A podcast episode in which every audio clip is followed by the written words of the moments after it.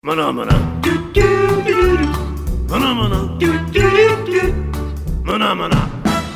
Então, tá aqui papeando com nossas conversas de cigarro é um jeito da gente matar a saudade, né? Exatamente. É isso aí, cara. É conversa de cigarro. Você explicou bem, cara. Olá, meu nome é Hulk Janelli, sou professor universitário, design de produto, sócio criativo da Atom Studios, youtuber e podcaster. E hoje a gente tem uma, uma conversa aqui bem legal com um cara que eu conheci na, na minha jornada lá no IED, Instituto Europeu de Design. E, cara, como eu sempre falo, o Instituto Europeu de Design é um lugar interessante porque eu fui conhecer muita gente da área, de várias áreas diferentes, que, cara, nossa, só potencializaram mais ainda a minha experiência, a minha jornada profissional e pessoal. Esse cara, na verdade, ajudou muito na minha jornada pessoal. É o Rick, Ricardo Perucci, para quem não sabe. Ricardo Peru, que é designer de conteúdos e experiências. Atua nos meios físicos, digitais e digitais, as mais diversas plataformas e formatos. De livros a vídeos 360 graus, de eventos a exposições, de apps a cursos, passando por criação de marcas e narrativas. É jornalista pela ECA USP, dedica-se há 25 anos às áreas de cultura, educação e comunicação. Na Garimpo de Soluções, atua em projetos de desenvolvimento econômico local pela economia criativa, a exemplo do recém-lançado Da Gosto de Ser do Ribeira, primeiro plano regional de economia criativa do Brasil. Como curador, realizou trabalhos para Campus Party, Bienal Internacional do Livro, Bienal do Livro de Curitiba, Semana de Design de São Paulo, ADW, SESC, Museu da Casa Brasileira, MCB, Centro Cultural São Paulo,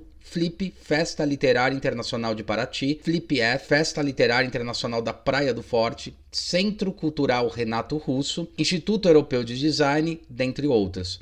Foi professor convidado da PUC-SP, é idealizador e cofundador da Food Design Week e membro dos Empreendedores Compulsivos. Eu queria agradecer, cara, a sua participação aí no podcast. Valeu mesmo, viu, bicho?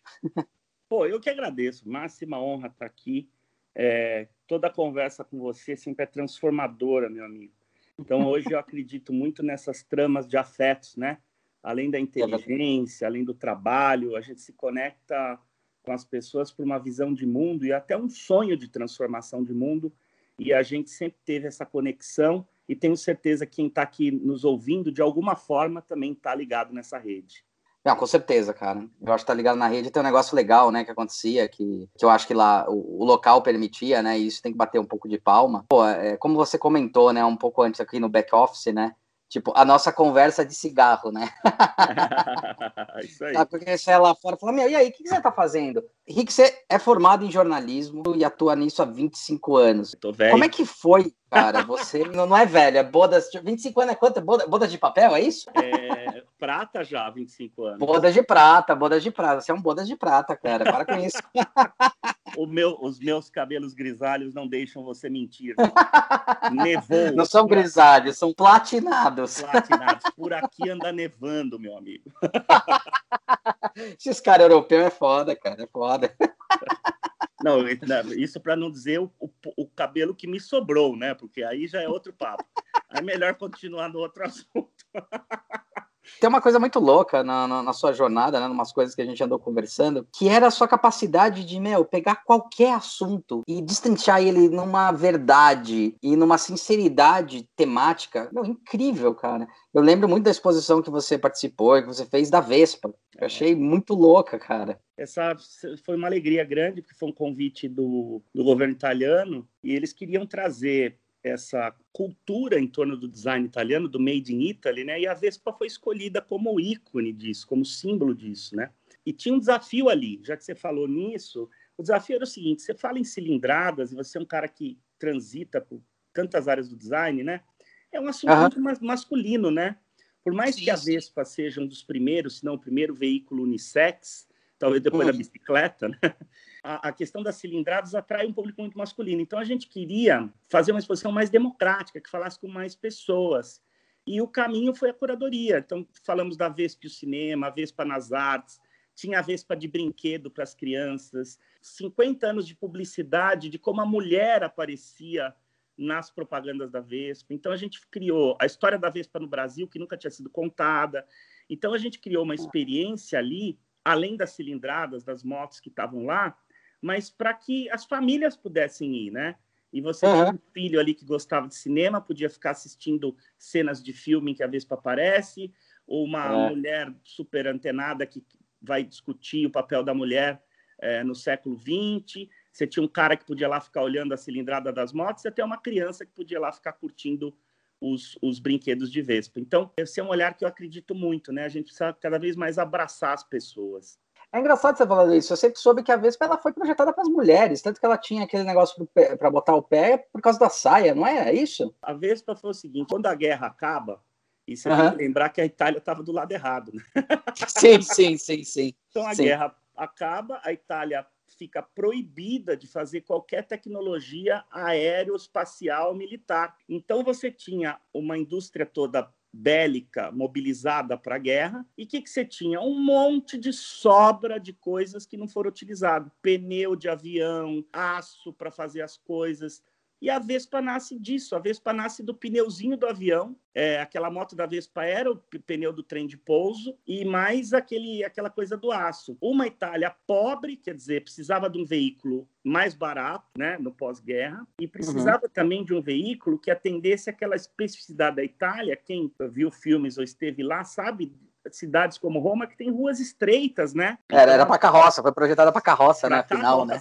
Ou para o Império Romano lá fazer cerco nos, nos cidadãos. Verdade, verdade, verdade. Escravos. Vou botar fogo aqui. Bota fogo aqui e acaba com essa palhaçada.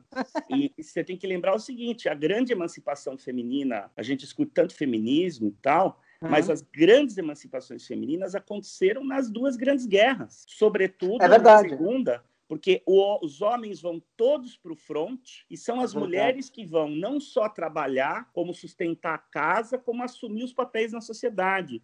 E esse é um caminho que não tem volta. Então, a mulher que era uma carona, que tinha que sentar de lado por causa do recato de uma saia, ela passa a ser alguém que vai subir numa moto com as pernas abertas e por isso aquela guarda da frente da Vespa, já pensando também num veículo que pudesse atender as mulheres. Então, o que você falou é super dentro. É, é muito louco, né? Tanto que é ali que eu acho que começa a nascer as pin-ups, é por aí, né? É, as pin-ups vêm ali dos anos 30, 40, é, também nesse Exato. contexto. É isso aí, né? As bombshells, as pin-ups, isso aí. Os bombshells, exato. Muito, é muito louco. Eu tinha algum, alguns que pintavam nos aviões, né? Também achar muito louca essa, essa coisa, porque é, é uma, uma conquista, né? Uma emancipação mesmo desse, sobre esse olhar, né? E a mulher poder expressar sua sexualidade, né? De uma forma mais desinibida, mas, pô, se ela podia trabalhar, podia sustentar a casa, tinha que criar filho sozinho, ainda trabalhar para ajudar o povo na guerra, ainda arrecadar dinheiro, o que mais você vai negar para essa mulher, né? E aí, curiosamente, para falar de design, vem toda a onda dos eletrodomésticos, né? Uhum. Naquela-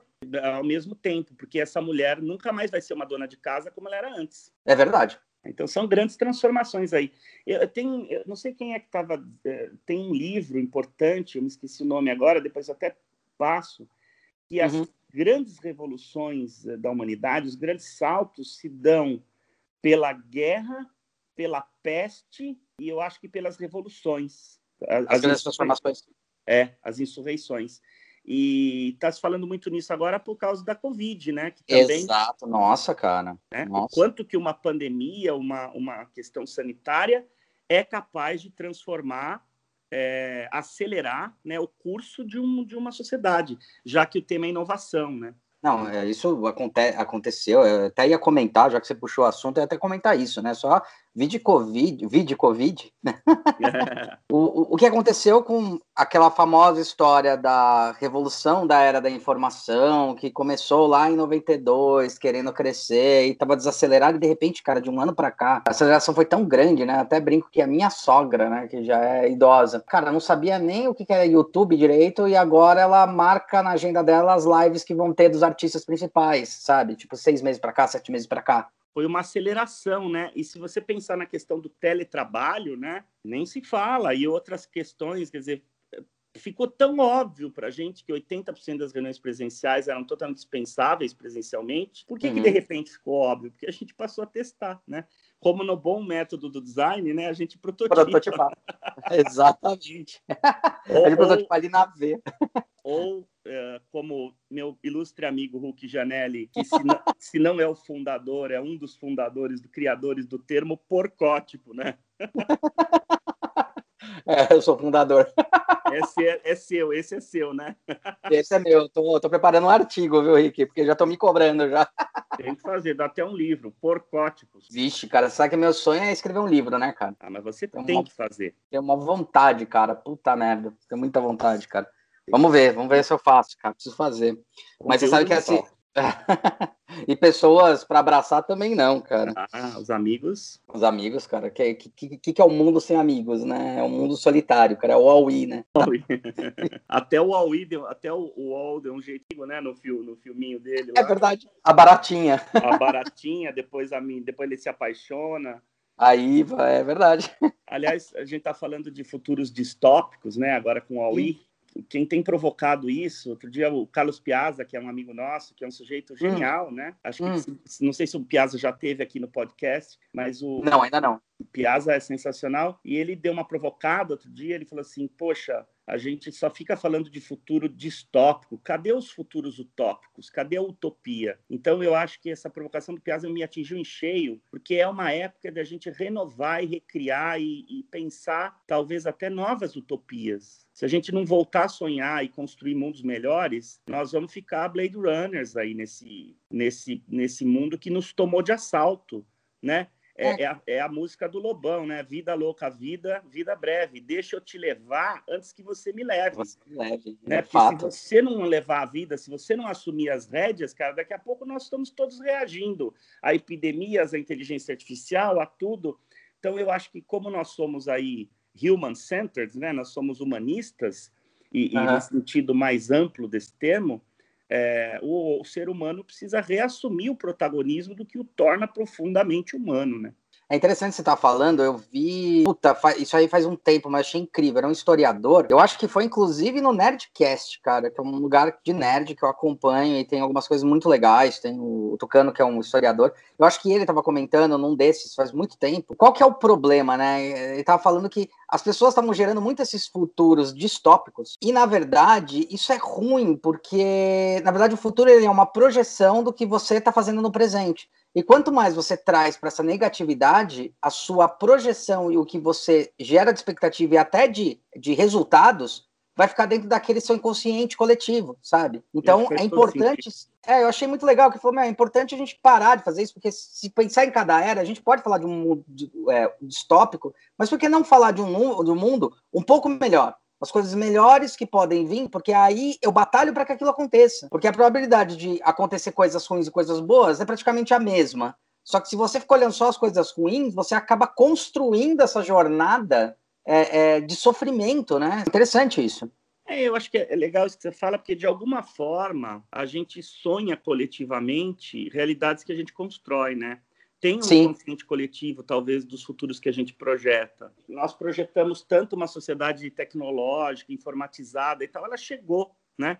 É aquela frase uhum. de autoajuda famosa, né? Cuidado com o que você deseja, porque acontece. É porque acontece, exatamente, exatamente. Eu acho que é, esse é o ponto, né? Ele chegou. Eu fiquei aqui futuro, pensando... futuro virou um termo meio maluco, né? Porque é, é como a gente falava no, nessas discussões lá no IED, é um futuro presente, né? É, é que o é, futuro está é. todo aqui já. Ele já está todo embrionário. Os, as ovas, né? Os, os, embriões desse futuro já estão todos uh, chocando, estão todos sendo gestados. Então, não é que a gente tem um futuro adiante que a gente é, é, não tem a menor ideia. Claro que a gente está num momento perdido da história da humanidade, um momento de transição. Está todo mundo desesperado, sem saber para onde o vento bate. Mas se você olhar bem, bem, bem, você vai ver que as sementes desse futuro já estão todas aí, né? Como será que as pessoas. Isso, isso é uma pergunta até que eu acho legal. Assim, será que as pessoas elas estão desesperadas porque não sabem o que fazer? Ou elas não estão aceitando o que tem que ser feito? Porque estou falando até isso em relação a, por exemplo, é, tem que ficar em casa e se vira, entendeu?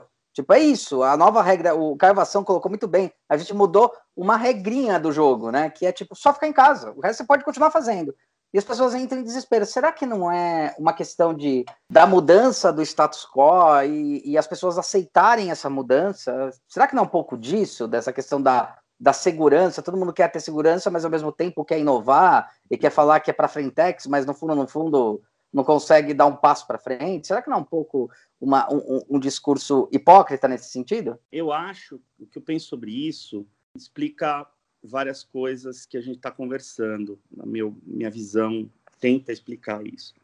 Eu acho que nós estamos vivendo um contemporâneo que é muito complexo. E a uhum. complexidade, ela assusta. É difícil trabalhar com a complexidade porque ela aumenta o número de variáveis e ela exige um, um, um nível de abstração muito alto para compreender a realidade. Uhum. Então, a reação normal do ser humano é, tem sido uma guinada conservadora de um lado e uma guinada pro, so, social que se chama de progressista de outro. Né? Uhum. Você vê essa polarização que está de alguma forma acontecendo no mundo inteiro. Então Sim. parece que os eleitores, os cidadãos, está todo mundo pedindo alguém que traga certezas a eles. Os Messias lá que todo mundo fala. É, o Messias. Que simplifique realidades. Então, que diga isso é bom, isso é mal. Ah, isso é culpa dos chineses. Ou isso é isso, isso é aquilo. As pessoas estão ávidas por verdades simples. Então, elas estão abraçando simplificações ou mentiras com muito entusiasmo, porque isso dá conforto. E aí vem aquela coisa que você coloca, que eu acho que é justamente a obsolescência. Está todo mundo diante da velocidade da transformação tecnológica e também de matriz econômica, sobretudo, com essa economia 4.0, com as novas economias e a indústria 4.0, uma economia de serviços, né? Tudo isso está acontecendo muito rápido. Uhum. É, é, muito, muito natural que as pessoas se sintam obsoletas, tenham medo de perder o bonde. Você vê como as uhum. pessoas não estão acompanhando. Foram forçadas agora, foi muito bom. Mas existe um temor da juventude, existe um temor é. de ficar velho, existe um temor de ficar improdutível, inútil numa sociedade que está se automatizando e, e substituindo gente por tecnologia. Então, é como se as pessoas estivessem se agarrando no naufrágio do Titanic a um pedaço de madeira podre, uhum. que é uma meia-verdade ou uma mentira que, que se torna verdade porque é repetida mil vezes, né? Como uhum. acho, que é, acho que é do Orson Welles essa frase, uhum. repete uma mentira, né? Mil vezes ela vira uma verdade. E aí fica fácil é, é, é dá um conforto espiritual até a é, é, se sentir parte de um mundo que está reagindo. Ah, é o viés de confirmação, aí. né? A busca do viés de confirmação. Isso, isso tudo é esquerda, isso tudo é, é, é, o, é o complô dos comunistas, isso tudo é a China dominando o mundo, isso tudo é, é a maçonaria que se juntou com os escoteiros é, para invadir a Disney, entendeu? Então, uhum. esses discursos são desse nível de absurdo que a gente tem ouvido, não tem nenhuma comprovação. Oi, a Terra é plana, né? É, então, cuidado ali com a beiradinha. Alguém pode fazer uma grade aqui nessa terra plana, pelo amor de Deus, e faz um mirante. É, é. Que é Ou dá cair. comida para tartaruga, cara. Dá comida para tartaruga, senão elas derrubam a terra, hein? Aí põe todos gordos no meio, que é para não ter perigo. é verdade, é verdade. Pô, fudeu, meu. Estados Unidos está no meio ou está na ponta? Fudeu. Vai que, tom, vai que tomba, né? não tem uma teoria científica e, que, assim, se todos os chineses, ao mesmo tempo, no, no país deles, pulassem de um metro de altura, ia causar um maremoto, um terremoto em São Francisco. Não fala isso no ar que os caras vão ficar preocupados, bicho. Cara, é muito engraçado isso. Não, e, é, e, é, e, assim, é, o humor vem pelo absurdo, e é o absurdo mesmo. Agora, Sim você vê como está se cristalizando isso com o trumpismo agora nos Estados Unidos, né? Até, é. até eu não sou um dos piores críticos ao Trump, eu acho que ele tem, uh, a figura do Trump, ela é vista de uma forma muito caricata, eu acho que tem raízes mais profundas isso, e mesmo o projeto que ele tem, se é que há um projeto, né? Ele tem justificativas. Mas também é, é, o trumpismo corre o risco de virar maior do que o Partido Republicano nos Estados Unidos. Aqui no Brasil, o bolsonarismo e o petismo é como dois lados, talvez, de uma mesma moeda, né? E, uhum. Então a gente tem, de fato, não quero entrar em, em juízo político, estou falando de fenômenos, estão aí, sim, né? Cada sim, um dança com o cadáver que gosta, entendeu? Uhum. É, não, é interessante você estar tá falando isso, porque eu sempre dou um exemplo, sempre, eu dou um exemplo muito curioso, que é assim, poxa, o Ronald Reagan lá na década de 80, ele tinha o mesmo discurso, né, protecionista que o Trump tem, mas ali encaixava, né? E hoje não encaixa mais, porque você tem um mundo globalizado no sentido que talvez pela primeira vez a gente falando aí da música do John Lennon, né? Realmente não tem mais divisões entre terras, né? Tipo, interessante, mundo... muito interessante. Interessante você ter trazido o Reagan, porque aquilo foi um, um vislumbre mesmo do que está acontecendo agora, porque você tinha um cenário, fazendo uma analogia, que era o mundo começando a se globalizar, ou seja, o mundo se abrindo, que é isso que você falou agora. Então, isso causou uma. Os mercados estavam ficando muito assustados, né? Era um novo uhum. capitalismo mais financeiro que estava se impondo. As uhum. fábricas, se não ali naquele momento, mas acho que já naquele momento começam a ir para outros países, né? Para a Ásia. Você isso. tem a Thatcher fazendo dupla de valsa com Reagan é, acabando com os carvoeiros, acabando com uma economia, trazendo um outro pensamento econômico para o Reino Unido, e a AIDS, né? Então, Puta, pode escrever. Né, era um, se instalou o mesmo clima uh, de Guerra Fria, uh, de uma ameaça externa e tal, e tal, e tal, e tal. Né? Agora, o que, ah. é, o que é inédito para mim nesse cenário é o que aconteceu no Brasil. Porque, assim, qual que é a, a, a o que, que é o estudo da estratégia diz? Toda vez que você tem um inimigo externo muito poderoso, o que, que acontece dentro? Todo, as, as, você tem trégua, que todo tá. mundo se junta para enfrentar um inimigo externo maior. Que aí a noção uhum. de território, a noção de pertencimento, ela se impõe uh, diante da ameaça externa. No Brasil, Perfeito. diante da Covid, diante de todas essas. Aconteceu o contrário, nossa sociedade se fragmentou mais ainda, em buscar um consenso. Quer dizer, isso para mim é difícil está muito no calor do momento para entender o que está acontecendo, entendeu? É engraçado, uma vez, o, não sei se você conhece, lembra do Raoni? Oh. Estava dando um, um, um, curso junto e ele deu uma palestra é, mostrando qual que era esse problema que às vezes o, o, Brasil tinha, né? Que era uma questão de ele não conseguir, ele não ter uma pátria mãe, ele não ter uma mãe, porque é, é um povo que veio de uma colonização, de um estupro, e você não tinha mãe, não tinha lugar de pertencimento, e foi um povo que foi construído através de outros povos. Então, essa perda de não entender qual que é a, a coisa mãe, sempre tem essa busca dessa história do Messias, da, do outro lugar, da outra questão, para tentar, tipo, suprir essa falta. Achei muito interessante. Um nível de carência quase psicológico, igual uma criança pode ter com, com, com a falta da mãe, só que para uma nação, para uma nação como entendimento nacional. Achei muito louco isso. É, e se você olhar para a história política brasileira, é até na busca de um Dom Sebastião, de um pai do povo, né? Exato. De um Messias. É, é louco mesmo. Acho que são entendimentos que a gente vai levar ainda um tempo para processar, né? Mas você não acha que dentro disso, o, o fato das coisas estarem é, aceleradas, ser um mundo globalizado, um mundo acelerado, as pessoas, elas talvez não, não estejam perdidas mesmo em relação a não entender o seu local ou entender o que realmente tem que fazer? Eu acho que as pessoas estão completamente perdidas em sua maioria, mas eu acho que a gente precisa se libertar, e eu venho falando isso há muitos anos, dessa lógica dual opositiva, que é feio, bonito, preto e branco, alto Perfeito. e baixo, né? Uhum. Se você olhar, só existe é, luz se existe sombra. Então, uma uhum. coisa contém a outra. Não é que elas uhum. são opostas.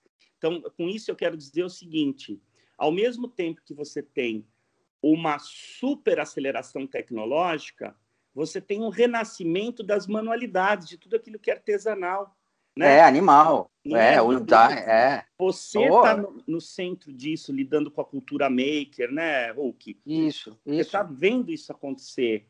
Sim. Então, a, é... o retorno do Arts and Crafts, de certa forma, o retorno das pequenas das empresas não agora multi, mas as empresas divididas em vários setores. A Disney, eu sempre dou exemplo da Disney, que ela percebeu que não vai vender Mickey para 7 bilhões de pessoas, mas ela pode fragmentar essas fatias e vender um pedacinho para cada um de várias significâncias, né? Por isso que tem Star, compra Star Wars, compra Marvel, tem Mickey, ele percebeu isso, né? Que são é esse retorno, né? E o local, né? o florescimento local. dos negócios locais. Então eu acho assim, eu tenho nesse momento da minha carreira eu tenho direcionado muito tudo que eu estou fazendo para duas questões. Uma é entender o Brasil profundo, dentro do Brasil, né? Brasil adentro, pensando em novas brasilidades, que é aquilo que você estava provocando da ausência de uma identidade, de um Estado-nação e tal. O Brasil é uma invenção dos sociólogos dos anos 30 e 40. Puta, é, é verdade. Foi bem verdade. urdida. O Vargas, na Rádio Nacional, espalhou esse ideário carioca até no Brasil, do samba e tal. É, eu acho que tanto tempo depois é a hora da gente começar a rever e refundar a brasilidade, a identidade nacional. Não podemos viver de Carmen Miranda, banana, bossa nova e, e entendeu?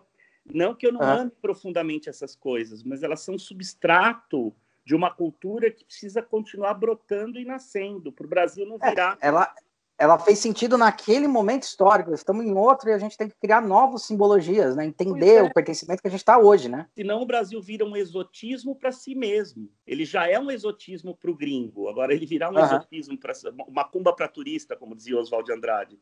Agora ele não pode virar um exotismo para si mesmo. Então o que significa ser brasileiro hoje, né? O que significa uhum. ser caipira hoje, ser caiçara?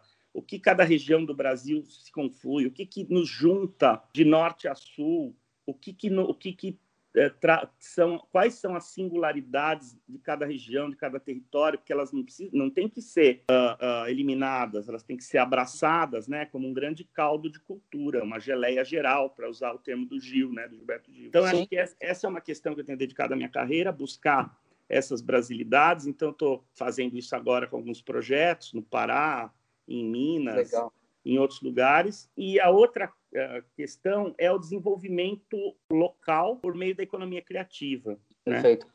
Eu acredito muito que a gente precisa ter lógicas mais estratégicas de desenvolvimento local e regional e que a economia criativa, ou se não a economia criativa, pelo menos a criatividade aplicada às nossas atividades, é uhum. uma chave de resposta de transformação para a gente tirar as coisas da esfera da commodity. Né? Uhum, perfeito. Então, esse é, tem sido a minha busca agora, digamos, nesse momento, e aprendendo muito, né? Eu, eu também tenho medo de ficar obsoleto, como todo mundo, sim, né? Sim, A gente... Uhum.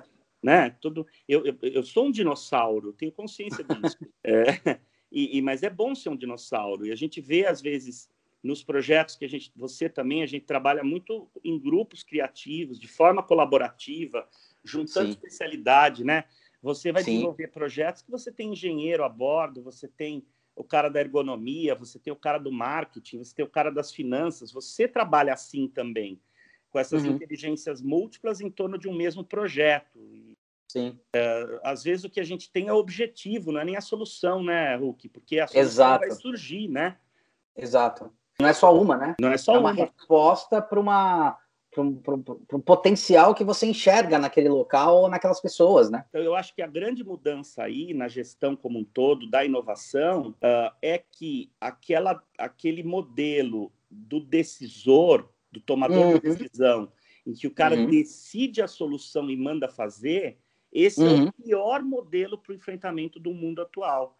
Então, é, ele morreu. A gente às vezes não sabe, você pode falar melhor do que eu disse, às vezes, não sabe nem qual é o problema. Sim. Né? Porque você acha que o problema é um, quando você vai investigar, você descobre que aquilo é só efeito colateral um problema que, que é subjacente, que é maior. Então, eu acho que o bom gestor da inovação hoje, ele trabalha com ideias de não é meta, é de objetivos comuns, né? Uhum. Então, ah, o que nós queremos para a Disney, né? Você falou agora, ah, nós queremos atingir novos públicos, nosso público está envelhecendo. Uhum. Como a gente vai fazer isso? Aí é que começa o trabalho, né? Uhum. É, não pode ser assim, ah, compra o desenho tal para a gente ter os moleques com a gente. De repente não é o melhor investimento. De repente aquele desenho tal já está em fade out, já está é, perdendo preferência. Então eu acho que a gente tem esse desafio grande de entender que a gente precisa traçar objetivos e objetivos têm como premissa um propósito compartilhado. Esse papo de propósito ele está cansando porque ele virou como sustentabilidade, está desgastado. Mas, igual a inovação, é isso aí. Igual a inovação, mas propósito é muito simples, é o porquê das coisas, né? É interessante isso aí que você está falando, Rick, porque eu fiquei pensando aqui. É, a gente está falando sobre um mundo que cada vez mais ele está querendo ficar dicotômico, né? Igual você falou muito bem, né? É, é não existe mais as nuances, né? Os 50 tons de cinza, existe o preto ou o branco. Você que trabalha com comunicação, é, a gente percebeu que daí de um tempo para cá, pelo menos de uns 15 anos para cá, existe muito uma culpa dessa coisa do. Você não acha que as coisas estão tentando ficar muito cândidas demais? Por exemplo, as propagandas agora tudo é proibido, as frases agora tudo é proibido, as questões de politicamente correto, politicamente incorreto, dentro de um prisma tão, tão simplório. É... Será que isso também não atrapalha muito, justamente no momento em que a gente precisa observar as nuances? Eu acho esse um assunto bem vespeiro, porque ao mesmo tempo que a gente tem a necessidade de tomar ações afirmativas, medidas positivas de inclusão, de distribuição de renda, de reconhecimento de diversidade, isso tudo é urgente, é importante. uhum. mas também isso tudo tem um custo, né? Uhum. Por exemplo, a gente está numa onda de criar um monte de lei, um monte de proteção para microdireitos. Isso. E Isso. eu acho, por exemplo, que o microdireito ele esvazia o direito fundamental, então ele é muito perigoso. Então, Sim. se eu tenho uma cláusula no direito fundamental, na Declaração de Direitos Fundamentais, que diz assim: a vida é sagrada, não, não se deve tolher, acabar, eliminar nenhuma vida. Isso não é aceitável. Né? Uhum. A nossa humanidade não permite que você ceife nenhuma vida. Né?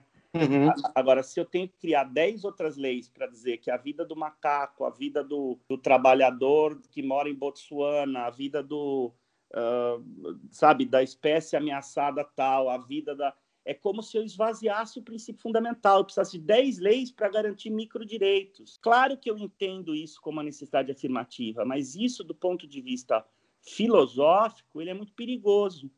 Uhum. Ideias, a metonímia substitui o todo.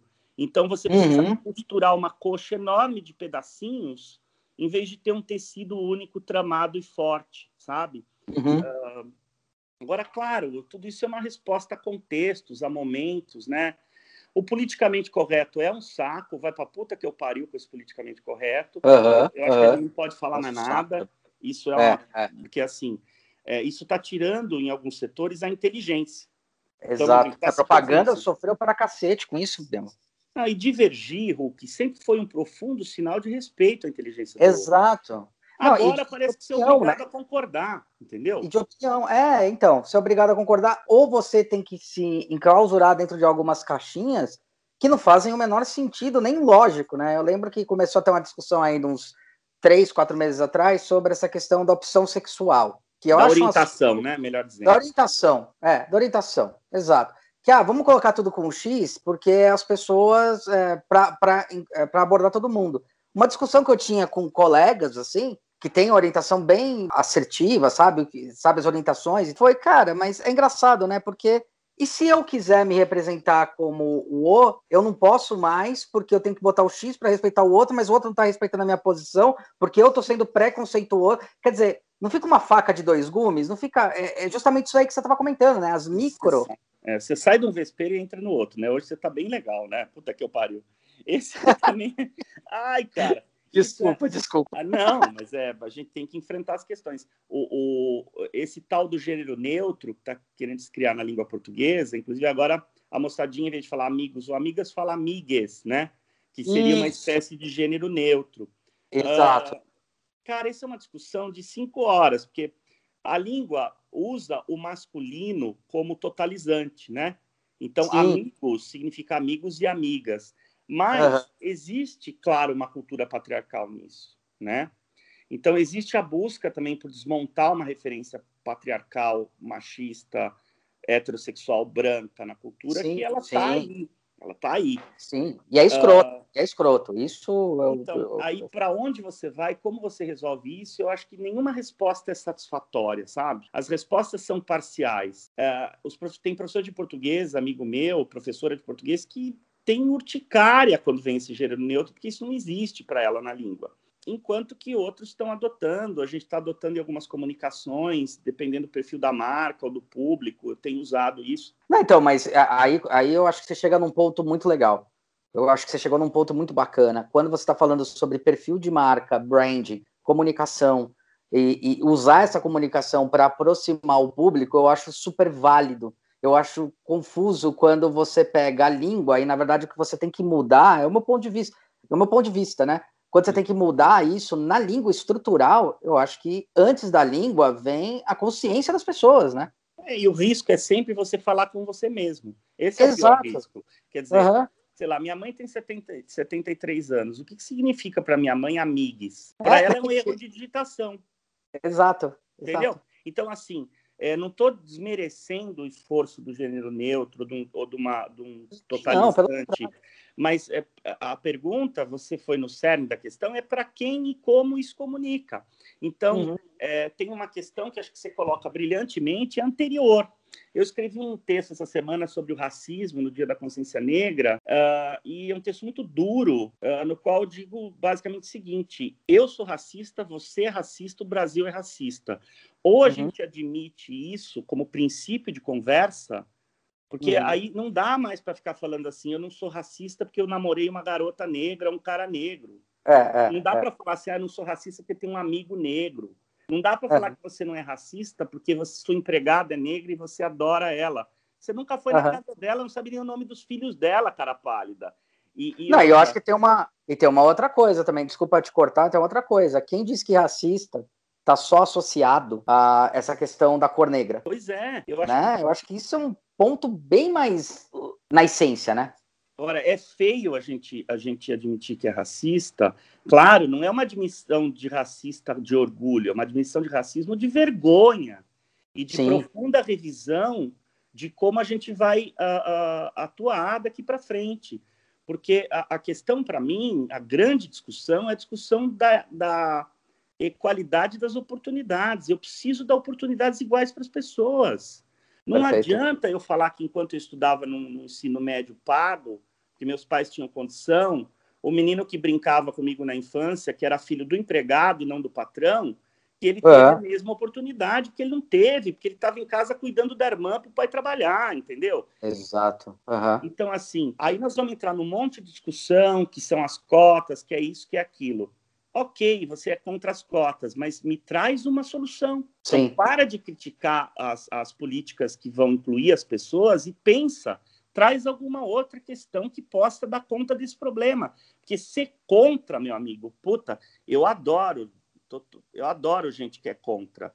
Mas assim, contra é quando a gente é adolescente. O, o Chico é. Anísio tinha um personagem chamado Jovem. O Jovem ele era, era, uma, era uma abreviação de Jocelino Venceslau. Não é que ele era jovem, ele era um cara, sei lá, de 40, 50 anos que morava com os pais. Uhum. Ele tinha umas frases ótimas, uma delas eu não esqueço, ela assim, jovem não gosta de conseguir, jovem gosta de tentar.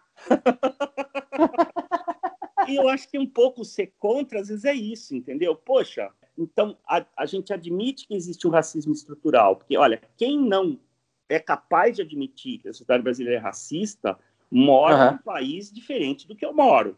Então Sim. aí nós temos um problema de percepção de realidade. E para ser muito honesto, eu não sei se eu quero morar no país que essa pessoa mora, sabe? Uh, concordo, num, país, concordo. num país em que você mede peso de quilombola por arroba. Exato. Eu acho uhum. que isso aí já ultrapassa uh, a, a minha questão ética pessoal. Eu não consigo, não consigo com todos os meus defeitos, minhas incongruências, minhas incoerências, eu não consigo ficar bem com um negócio desse, entendeu? Eu acho assim, nós, o que a gente não pode ser é hipócrita. Ah, então Sim. vamos fazer o seguinte, tá, Hulk, vamos lá, vamos derrubar a estátua do Borba Gato, tá? Porque aí a gente fica Puta, menos cara. racista. Cara, é, é, é, sabe, vai rodar bolsinha na estrada meia hora, entendeu? É, é. O, a, aquela estátua do Borba Gato é uma das coisas mais horríveis que eu já vi na minha vida em termos de arte. Sim. Né? Existe uhum. uma questão de gosto, mas existe uma questão de feiura mesmo. então, o, tem uma história ótima daquela estátua, é longa, não vou contar, mas, eu, mas ela, a, a, a MCR, que é uma produtora de áudio, do meu querido amigo Sérgio Campanelli, que é um gênio, o primeiro áudio em publicidade brasileira em Cannes. Tudo que o Tom Jobim Legal. fez propaganda foi com ele. Quando teve as Sete Maravilhas do Mundo Contemporâneo, o Campa chamou o Pereio, o, o, o, aquele ator, o Eu Te Amo Porra, né? Pereio, uhum. para fazerem uma campanha de tiração de sarro que é candidatar a estátua do Borba Gato a uma das sete maravilhas do mundo. Cara, procura isso no YouTube. Ele chama o bagulho maravilha, entendeu? Aquilo é, é, sensacional. Então, o que eu escrevo nesse texto é o seguinte: deixa a estátua do Borba Gato lá para nos lembrar da nossa feiura. Isso, eu acho que é esse que é o ponto que é muito interessante. Eu tô, eu, eu lembro, sabe que filme que eu estava lembrando muito que eu acho que a gente está vivendo? E filme... só, só, só para não para lembrar da, tá. não, não posso deixar de emendar isso, para lembrar da nossa feiura em relação ao racismo. O paulista, o paulistano vai continuar enaltecendo o bandeirante. E nós somos bandeirantes mesmo, nós somos crotos nojentos. O paulista, o paulista é isso, entendeu? É, com todos os seus méritos, mas ele é também o caipira, dolente, doce, maravilhoso. Nós somos Sim. muitas coisas. O Mário de Andrade dizia: eu sou 300, 350. O que não dá é para construir uma democracia identitária que acha que você constrói a identidade de pessoas como você constrói de marcas. Pessoas são complexas, têm camadas, têm faces. Até as marcas têm quem dirá um ser humano. Então, deixa o Borba Gato lá. Desculpa te interromper, meu amigo, só não podia deixar de falar isso, senão ia parecer que eu estava tava ignorando a questão do racismo. Não, não, é, eu achei que foi muito claro, por isso que eu estava, eu até ia completar quando eu estava falando, eu ia completar isso daí que você estava falando, que eu às vezes me sinto num mundo em que aparece naquele filme Obrigado por Fumar, que o, que o prefeito da Virgínia ele fica puto com a, com a história, daí ele começa a mudar a história dos cartazes, e é muito engraçado, porque ele pega os cartazes de filmes famosos em que tinha gente fumando cigarro e troca por pirulito, por umas coisas assim. Eu falo, cara, eu tô me sentindo nesse mundo, sabe? De, de certa forma. É assim, é, eu acho que você colocou um negócio muito importante. Existe a história, a história ela tem que ser respeitada, ela tem que ser entendida para poder ser, sim, subvertida, melhorada e antenada. Meu medo é eu ainda tenho a lembrança da história de como era. Será que meus filhos vão ter essa lembrança com tanta coisa sendo, sendo é, escondidas, colocando-se pirulito na boca de pessoas que fumavam? Será que a gente não está criando um mundo muito, muito é, é, é, é, infantilizado nesse sentido? Eu acho que você vai no ponto. Eu penso exatamente isso. É, apagar a história não vai resolver os problemas que ela causou, né? O que a gente precisa é um, criticamente entender a história. E eu uhum. acho, eu queria fazer uma provocação, nós estamos entrando numa onda e as artes estão entrando nessa onda também, que é uma onda que eu acho que não é não é uma boa onda. Nós, nós estamos criando juízos críticos prontos, críticas empacotadas e entregando enlatadas. enlatadas. Então, nós estamos fazendo propaganda ideológica com pensamento crítico. E o pensamento crítico não se presta a isso. O pensamento Exato. Se, se presta a você levar as pessoas, é, convidar, melhor dizendo, as pessoas a pensarem juntas e a desafiarem é, questões pré-estabelecidas, cristalizadas, que não são verdadeiras, ou que são parciais, ou que, que precisam ser aprofundadas. Então, não dá para a gente. As artes estão assim hoje, sabe? Tem artista que chega com uma crítica tão pronta da sociedade, eu acho que é direito dele, é o discurso dele, mas uh, eu acho que nós estamos subestimando a inteligência das pessoas. E, e, e, e aí estamos ajudando a construir um mundo em que as pessoas são todas espectadores, em que a única cultura que importa é a cultura do entretenimento, porque até a crítica à realidade está virando entretenimento. É engraçado porque você estava comentando isso, eu lembrei quando eu li no livro do, do Alvin Toffler, ah, do, do Toffler, né? Terceira onda, né? Que é das, sobre revol as revoluções que vão vir. O cara na década de, de 80, que ele escreve o livro e tal, ele comenta que é, a gente, a nossa, a, nossa geração, né? A geração para quem ele estava escrevendo ali o livro, em 80, não tinha vivido o consumo de massa. Porque o consumo de massa em si é aquele consumo que, olha, eu tenho uma saia tricotada dessa forma, se você não usar, você tá fora. E na verdade isso já foi sendo quebrado lá no, no final da década de 50, depois veio o movimento hippie, então a gente já não estava vivendo numa sociedade, quando falava, ah, é uma cultura de massa, já não é. É uma cultura que está se transformando, já existe fanzine, já existe muita coisa que já não é de massa massificada. É engraçado você estar tá comentando isso, porque eu acho que a gente está fazendo um pêndulo de retorno. Uhum. Parece que a gente está querendo retornar para aquela coisa de massa um mainstream. É muito interessante isso que você coloca. Dá pano para manga. Eu estava refletindo sobre isso porque é interessante isso daí que você está falando, porque a gente não está falando sobre a crítica, mas não é nenhuma questão do politicamente correto, mas estou pensando justamente na questão é, de como a gente vai preparar essas pessoas, né? A sociedade hoje, pela primeira vez na história, ela tem aquilo tudo que ela sempre almejou, desejou, que é voz. A internet permitiu que qualquer um de nós possamos ir e ter, termos voz para fazer as coisas. E é engraçado porque no momento em que tem, a gente não sabe usar e fica tentando é, é, é, cortar aquilo que mais brigamos durante séculos né, de existência. É, é interessante. É, é a ágora grega em que poucos Isso. tinham direito de falar, porque eram as aristocratas, os donos, os proprietários, né? Mas a internet ela tem isso, mas ela tem outro lado que é o seguinte: é uma liberdade falsa, porque você deixa todo mundo falar ao mesmo tempo, é como se ninguém estivesse falando. Você só ouve Exato. o barulho, né? Só ouve o barulho. Você só ouve o barulho. Exato. Então eu acho que tem uma exclusão discursiva que mesmo a tecnologia perpetua. Mas é, acho que é uma busca. Nós estamos refletindo, fazendo esse canal, esse espaço é, é, é um lugar, né, um momento, um espaço, digamos, que você criou para conversar com as pessoas, para trazer pessoas, ouvir, falar, pensar. E, e como você fala, não é mais massificado, quer dizer, tem muitos podcasts muito bons que têm as suas audiências. E eu uhum. acho que essa é mesmo a característica daqui para agora. Da mesma forma que você tem a, a horta local que abastece ali, você vai ter conteúdos mais fragmentados, mais fatiados. E uhum. uh, como tudo se contém, as grandes corporações, claro, continuam a se conglomerar. Então você convive num mundo que é híbrido mesmo, né? De grandes uhum. né, potências e de pequenas intervenções. Enfim, acho que, acho que é interessante mesmo. É e aí é verdade, acho que não sei se a gente teve na história da humanidade uma configuração assim. Que não, você tinha... não. Acho que não, acho que é tudo muito novo. Poxa, é, é novo. Deixa eu pensar talvez seja... é, não, talvez seja novo, seja assustador, é isso que assusta, porque a gente não sabe direito para onde vai pela primeira vez, né? Tipo, o modernismo, se fez alguma coisa positiva, foi falar, esse é o caminho, siga-o, né? Mas o negativo é, tipo, só tem esse caminho, então siga-o, né? E agora que a gente tem a possibilidade de, tipo, de realmente estabelecer maiores caminhos, melhores caminhos, né? Ou estabelecer que existem vários caminhos, né? Ou como a gente costuma, aquele ditado antigo, né? Todos os caminhos levam a Roma, ou seja, a gente não está discutindo qual é o melhor caminho, mas a gente está discutindo que são caminhos relevantes, né? E que tem que ser considerados. É, é exatamente. Eu, eu acho que você me deixou pensativo. Desculpa.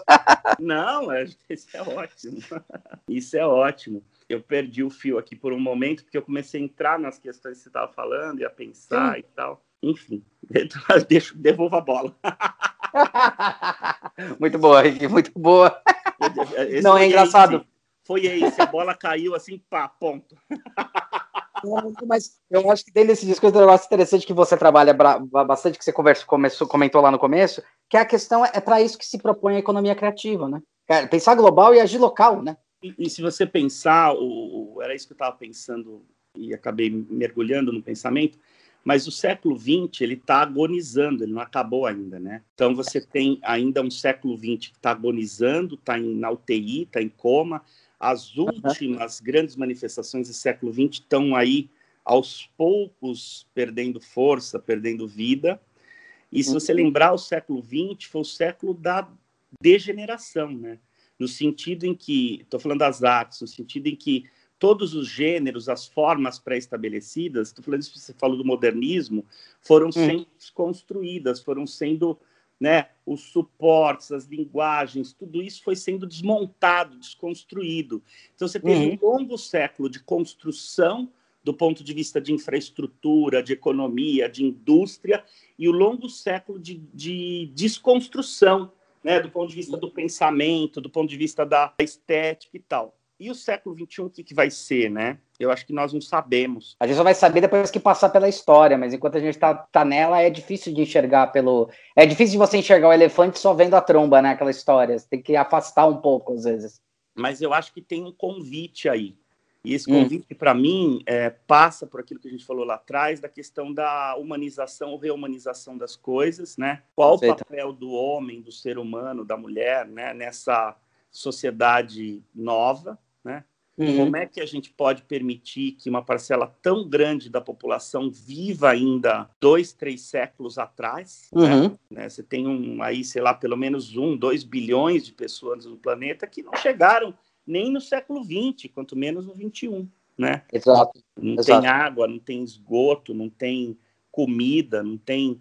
Então nós produzimos profundas diferenças, profundas uh, desigualdades e isso está na né? conta. Né? Abismos, isso está na conta. Isso é um passivo que não foi resolvido. Então a gente vai ter que entrar o século XXI pensando nisso, pensando numa tecnologia disruptiva, pensando numa mudança total hegemônica. Isso não sou uhum. eu que uhum. fala, o Lauro Andrade, que fundou o DW, que era da Anfacer, o Lauro teve uma experiência Stan, na Singularity School, né, ali no, uhum. no Vale do Silício, e o Lauro falou assim, olha, Rick, uma coisa me marcou muito na Singularity, os americanos, numa das lectures, né, numa das conferências, das palestras que eu tive lá, é, disseram o seguinte: das 10 tecnologias disruptivas que vão moldar o próximo século, os uhum. chineses dominam oito.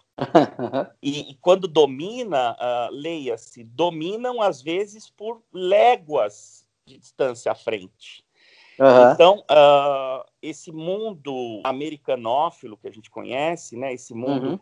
Que gravita em torno dos Estados Unidos, e aí não tem como não falar de geopolítica quando você tem uma China uhum. que comprou infraestrutura no mundo inteiro. No Brasil, eles possuem a maior rede de transmissão de 800 kV de energia do mundo, que liga o Pará ao Rio de Janeiro.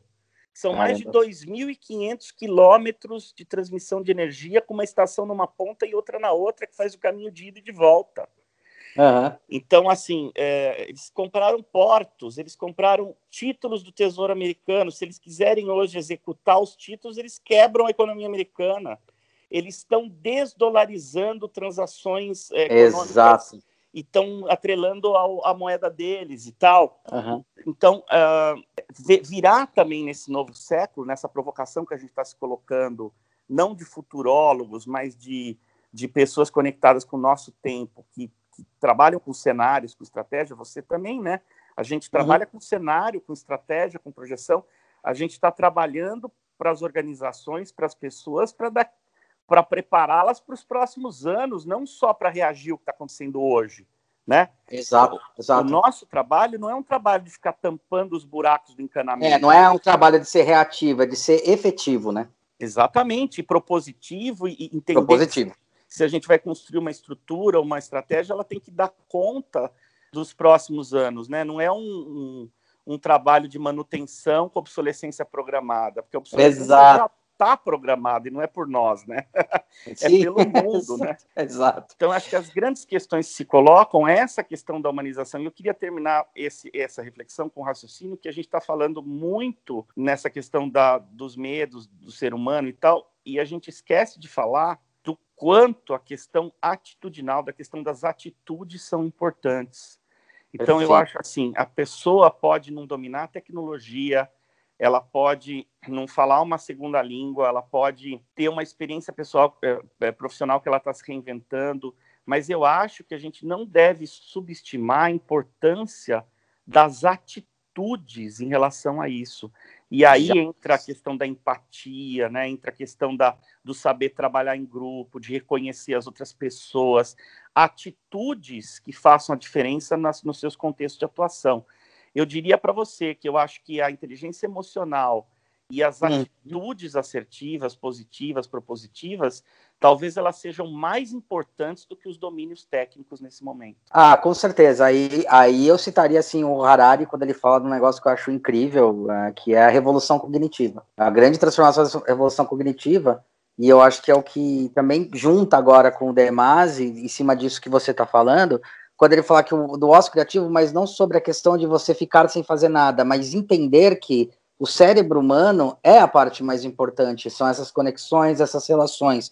Apertar parafusos não é legal, então vem a revolução 4.0, que vem as tecnologias para permitir com que o ser humano possa usar aquilo que é mais importante, que é a cognição, a empatia, é, pensar no outro, pensar nas coisas e não, e, e não ficar mais naquele trabalho mecanicista de tipo tá tão ocupado que é o que hoje acontece muitas vezes e não conseguir nem parar para refletir, para olhar do lado. Né? Eu acho que isso é, que é um, é, é um ponto muito importante, que é isso que você está citando. Né? E só o que nos torna profundamente humanos, só o que nos define como humanos é que vai justificar nossa presença nesse planeta. Né? Perfeito. Né? Que não é Perfeito não é ser a espécie mais predadora do planeta e a gente tem cada vez mais atentar para isso, porque ficou duas questões ficaram muito claras na várias, mas vou citar duas agora na, na pandemia. Uma é quanto o planeta vive melhor sem nós, obrigado. Sim. Né? Você vê a uhum. velocidade que há em alguns lugares, é, com a diminuição das emissões de poluentes, com a ausência da presença humana em algumas regiões, a natureza reagiu com uma força, com uma vitalidade né? Você vê peixes em lugares que você não via, você vê, né? Isso tudo foi assim, de certa forma, uh, muito bonito, né? É, foi elucidador, né? Foi é. elucidador é. no sentido que uma vez eu vi um professor meu na equipe que fez eu repensar sobre a questão da ecologia. Ele falou, cara, a terra que se foda. Aí a gente assustou, né? O, o Antônio Carlos, cara, cara brilhante, né? Aí a gente assustou, era todo adolescente, como assim? Você falando? Ele falou, cara, a terra já foi destruída e retornou várias vezes. O que a gente tem que entender no momento ecologia é que a gente faz parte de um ecossistema. Enquanto a gente tiver a parte do ecossistema, nunca vai se resolver. A gente faz parte do ecossistema. Então, é, no, o mais preocupante, a Terra, se a gente devastar ela, ela vai se recuperar. A gente não vai ter capacidade para fazer isso. É. Então, tem que entender que ecologia é a gente fazer parte do ecossistema e ser do sistema. E quando a gente entender isso, talvez a gente realmente comece a fazer é, um, mundo é, é, ecologicamente mais adequado. E para resgatar um clichê é, definidor, né? Eco uhum. é casa em grego, né? Então é a casa, né? É, nós estamos contidos nisso aqui. E a outra questão que me chamou muita atenção na pandemia, e isso foi um fator que causou desespero e atitudes que foram até cômicas para mim, é o quanto a grande maioria das ocupações e da vida de trabalho, do que nós fazemos, se mostrou inútil. não essencial, inútil, não, irrelevante. Exatamente. Então, muita gente ficou em casa. Se aquilo parasse de existir, se aquele trabalho parasse de existir, o mundo ia continuar muito bem, obrigado. E isso, cara, na área de empreendedorismo, eu vi o desespero das pessoas tentando justificar sua importância, tentando justificar por que, que a produtividade, não sei o que, é importante e tal. Eu acho que a vida deu uma banana para todo mundo. E quem foi essencial foi a, a, a, moça da limpeza, o cara que recolhe o lixo, a enfermeira que espeta a agulha, o motorista da ambulância, entendeu?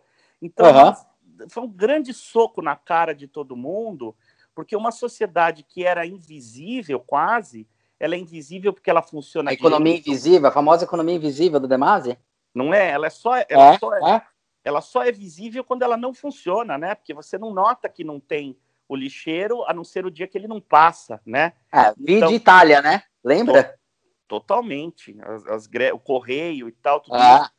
Então, isso foi um grande tapa na cara e esse é o maior convite para se repensar. Quer dizer, o que, que o cara pálido, o que, que justifica, além de comer e defecar, né, o que, que justifica a sua existência, a sua passagem nesse planeta? Para o que serve a sua mísera existência, ínfima existência? Então, se nós não atribuímos algo maior, transcendental, humano, afetivo ao que nós somos, ao que nós fazemos, a comemos, se a gente continuar se reduzindo à lógica do trabalho, não que o trabalho não seja importante, mas é, não, não, não, é né? isso. É. Não é isso, mas ele, ele não vem antes. O trabalho é uma decorrência daquilo que nós fazemos. Ele não pode é ser só um meio de vida. Então, eu acho que esse foi o grande soco na cara da, da pandemia. E ninguém gosta de falar disso, porque Sim. exige olhar para um espelho que já está trincado. Muito bom. Queria agradecer. Queria saber se você quer deixar algum recado falar alguma coisa, finalizar. É, eu queria agradecer, pedir desculpa pelas bolas perdidas. Aí eu estava olhando para o sol e levei uns pontos na quadra. E porque você é um, como todo sujeito muito interessante, você você alterna esse papel, né? Eu não estou aqui sendo entrevistado, eu estou batendo um papo com um amigo. E como Sim. em toda conversa de amigo, a gente fala: caramba, isso que você está falando. É, é. E fica, fica pensando. Então é isso. Muito obrigado adorei estar aqui. Olha, vida longa esse projeto de conversas, de, né, de buscas aí. Feliz de ter passado por aqui. Obrigado, eu que agradeço, Rick. É um prazer usar. Você sabe o quanto eu admiro o teu trabalho, gosto de você pra cacete. E um grande beijo no coração, queridão. Beijão, meu irmão. Fica com Deus. Você também. Valeu. Você ia pra, pra Itália, de repente. É, eu ia última... pra Itália, aí aconteceu aquela coisa que o, o o tonto aqui falou assim: nossa, o euro tá três reais. Vou esperar baixar.